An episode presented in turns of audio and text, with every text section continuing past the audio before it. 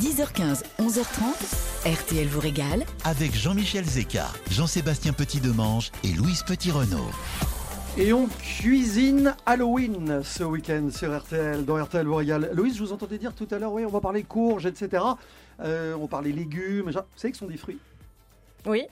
Il faut savoir que comme la tomate et le concombre, les courges sont des fruits, même si on les consomme surtout comme des légumes. Et puisqu'on parle de légumes, on va parler carottes. Bah moi, je voulais vous parler d'un légume que j'adore et dont on peut un peu se méfier par moment, c'est la carotte des sables de créance.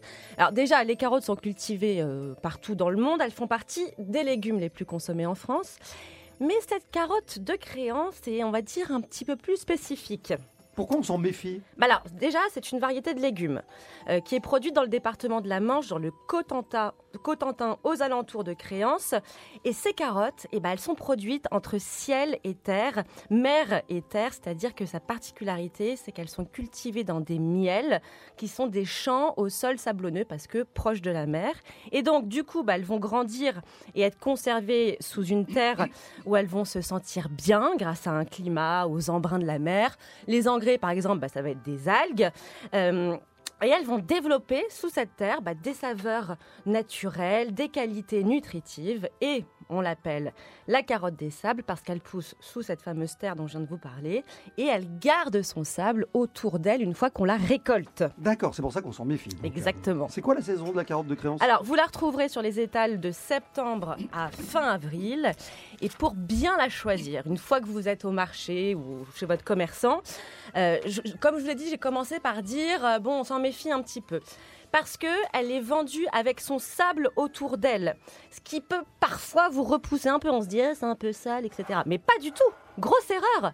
Ce sable est très utile. Il va permettre à votre carotte d'être conservée plus longtemps, environ un mois et demi, deux mois.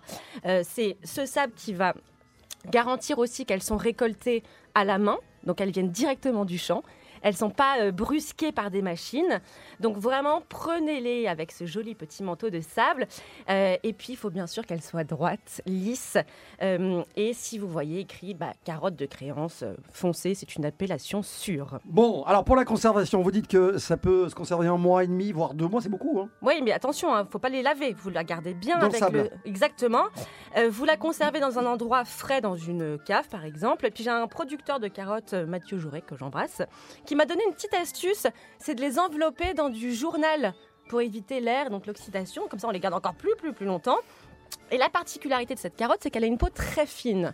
Donc une fois que vous voulez la, manger, donc vous nettoyez bien la peau et vous mangez cette peau qui est excellente pour la santé. Moi, quand je les cuisine, j'aime bien les arroser un peu d'un petit jus de citron parce que ça garde cette couleur bien bien orange. Et vraiment, je vous ai dit, c'est un, légume que j'adore. Alors, ça donne bon, bonne mine, euh, c'est bon pour le teint, c'est bon pour la vue, paraît-il, et ça rend aimable. Mais, d'un point de vue nutritionnel. Et eh ben, c'est top, comme d'habitude, c'est faible en matière grasse, donc forcément peu calorique. Euh, ça tient son apport énergétique grâce à ses glucides. Des vitamines, euh, donc n'hésitez pas à faire des carottes râpées maison. Ça, c'est mon nouveau combat, ma nouvelle lubie du moment. Hein. Arrêtons d'acheter des carottes râpées dans les boîtes en plastique. Tellement simple de faire une petite carotte râpée maison avec une petite vinaigrette à l'ail, par exemple. Voilà.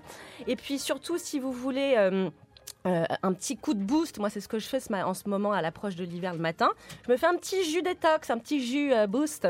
Donc, c'est une betterave, deux carottes et puis 2 cm de gingembre. Et je peux vous garantir que vous avez une pêche de dingue pendant toute la journée. La preuve sur ces images. Voilà. Bon, merci Louise. Dans merci un à vous. Vive la carotte de créance. Vive la carotte, ouais.